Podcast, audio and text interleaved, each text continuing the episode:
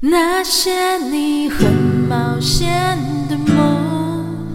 大家好，昨天录了会痛的九桃，我和我同事小溪，我们两个的脾气都很硬，所以常常会有碰撞，会有摩擦。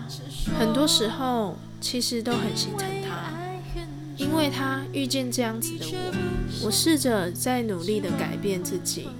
也试着为了我们的碰撞而去道歉，但截至目前为止，我们的关系依旧像冷冻库一样。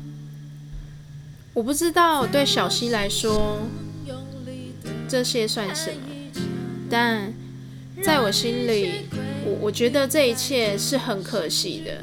毕竟我们也相处了两年，而这两年的时光不是说放就能放的。曾经答应过彼此要好好珍惜，现在的我真的不知道该怎么做才好。接下来就送上一首会痛的九桃。我们是